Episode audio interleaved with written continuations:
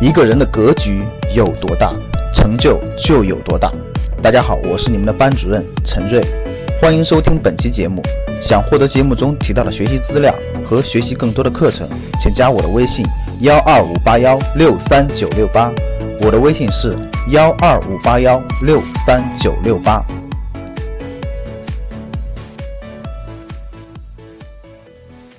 所以我就引出今天非常重要的一个问题，各位，你未来包括外部环境的这种波动，你的商业模式能不能适应未来十年的发展呢？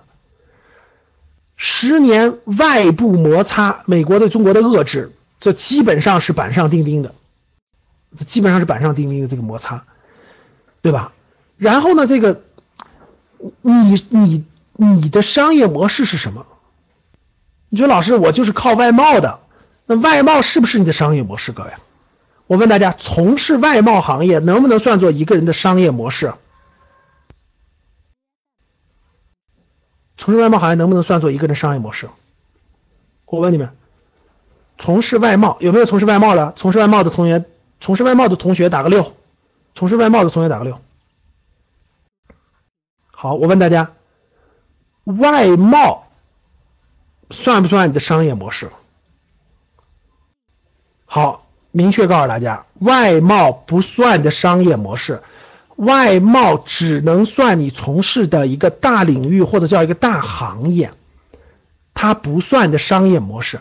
商业模式是一个公式，待会儿我教给你啊。那我问大家，那老师，我我从事行业是靠房地产的，靠房地产的同志们，就现在在。房地产行业从业的，给我打个八。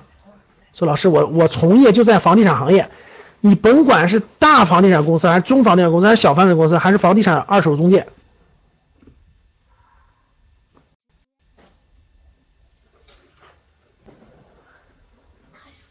打个八，有吧？好，各位看到没？那外贸行业。有一定的冲击和影响，房地产行业，特别是在中小房地产公司的，也有一定的冲击和影响。但是这两个都不是你的商业模式，各位。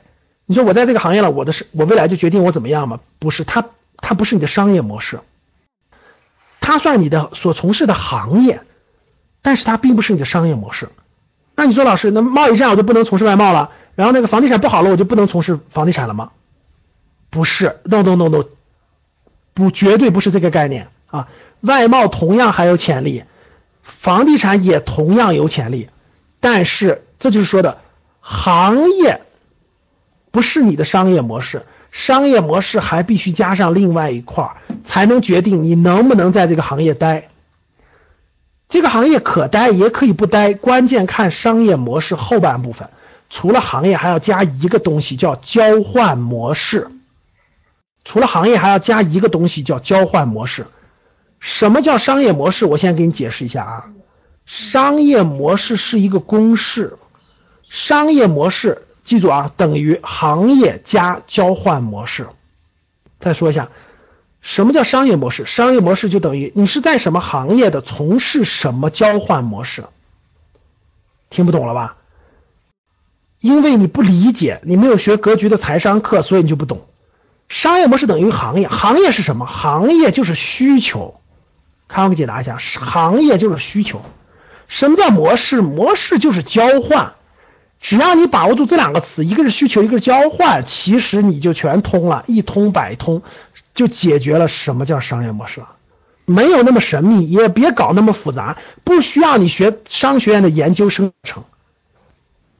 你只要明白，行业就是需求，模式就是交换，两者加起来搞明白就是你的就商业模式。所以各位听懂了吗？那什么是商业模式？什么是你的个人商业模式？特别清晰，这个必须讲明白。所以如果你的商业模式清晰，其实你的行业不动也可以换模式。有的人就不行，模式很好，必须换行业；有的人就是行业可以不动换模式，有的人两个都要换，要不然的话你就会陷入重重迷茫当中，然后浪费你的十年黄金时间，而没有任何所得。有没有这方面正迷茫和困惑的学员？打个一，我看看有没有多不多。有没有这方面正迷茫和困惑了？老师，我很努力呀，我也很勤奋，我也很聪明，但是为什么我赚的就不够多？为什么我赚的就不如我们同学多？为什么我就无法改变命运？到底是为什么？我的学校也不差，我很努力，别人六点回家了，我都加班，我为什么就跟别人差距这么大？为什么别人毕业五年会这样，我却不行？有没有？啊，有打个一，多不多？我提出这个问题，教室里很多人都没有想明白，所以还在传统的模式里头转，传统的行业里转，最后的结局就是没有自己个人的商业模式，最后就掉到了深渊当中，辛辛苦苦一辈子，最后还是那样，哎，就没有走出来。想获得更多投资理财、创业、财经等干货内容的朋友们，请加微信：幺二五八幺六三九六八。